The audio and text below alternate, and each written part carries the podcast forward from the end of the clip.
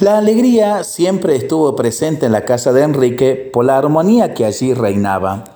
Como buen cabeza de familia, trabajaba infatigablemente para sustentarla, aunque a pesar de su esfuerzo conseguía solo lo suficiente para vivir sin mucha holgura. Sin embargo, su esposa e hijos y él mismo eran muy queridos en la aldea por las manifestaciones de virtud que demostraban.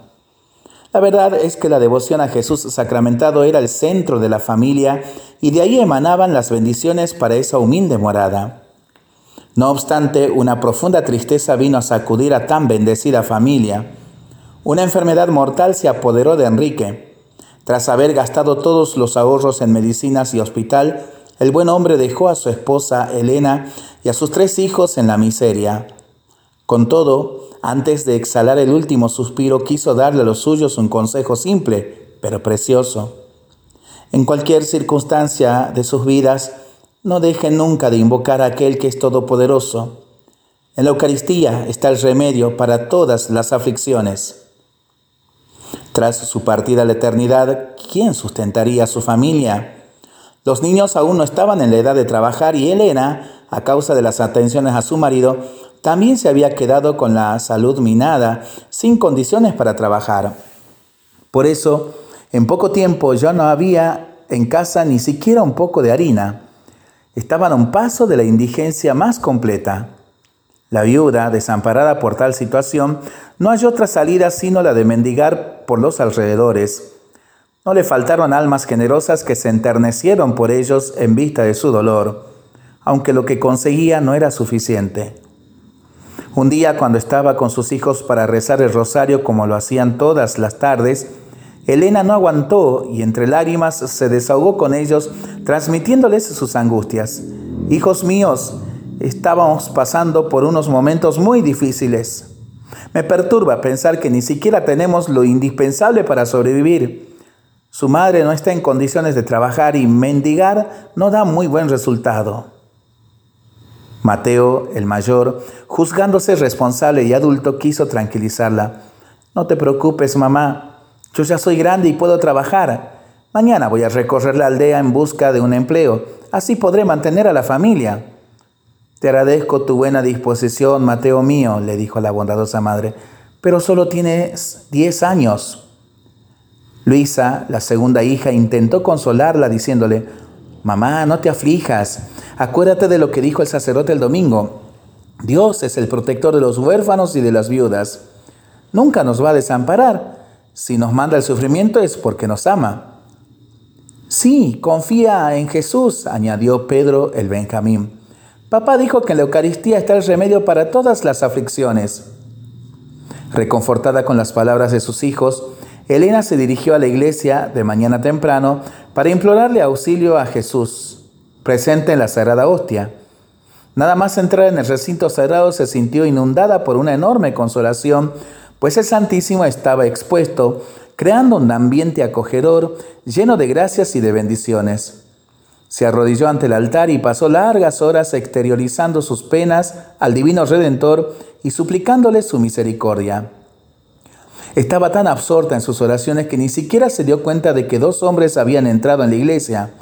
Eran empleados del terrateniente más rico de la comarca, los cuales, después de haber ido al banco a sacar una cantidad de dinero considerable, quisieron hacerle una visita al Santísimo Sacramento. Nada más acabar, se retiraron y enseguida montaron en sus caballos, pues estaban atrasados en sus obligaciones.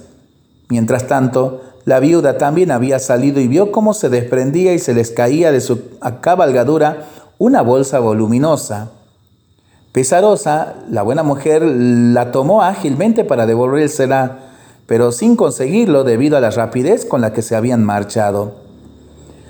Elena percibió que tenía entre sus manos una gran fortuna y pensó, ah, si tuviera al menos la mitad de lo que hay aquí, todo estaría resuelto en casa. Me podría curar y trabajaría para mantener a mis hijos pequeños.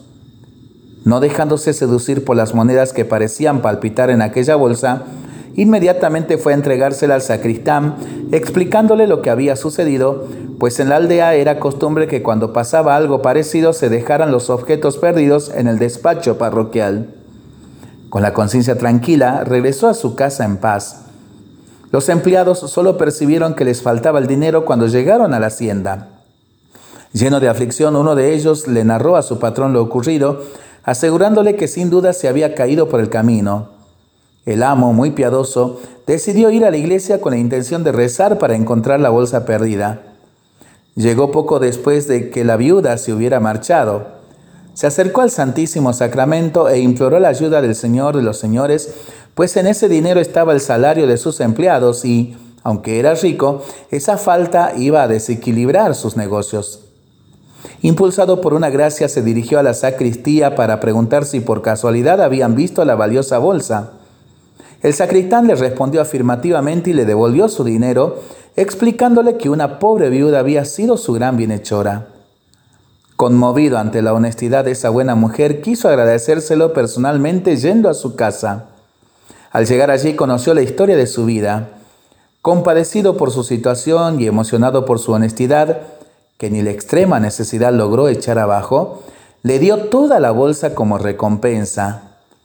Elena pudo salir de la miseria, cuidar de su salud y sustentar dignamente a su familia. De la misma manera, el buen amo premió a su siervo por haberle demostrado tanta honestidad al asumir la situación y al ser veraz en la narración de lo sucedido, sin inventarse ninguna disculpa ni falsear la verdad por la desaparición de las monedas. Por eso lo nombró administrador de su hacienda. Así es como Jesús retribuye a todos los que le buscan para adorarle y hacerle compañía en el Santísimo Sacramento. Qué linda historia de Emily Tainara Schnorr para pensarlo y para rezarlo en familia y entre amigos, ¿no? Mientras lo hacemos, pedimos al Señor su bendición. Le seguimos pidiendo por el fin de la pandemia, de las guerras y por el buen tiempo para nuestras vidas, nuestros animalitos y nuestros campos. Y nosotros responsablemente nos cuidamos y nos comprometemos a ser verdaderos instrumentos de paz. Que el Señor nos bendiga en el nombre del Padre, del Hijo y del Espíritu Santo. Amén.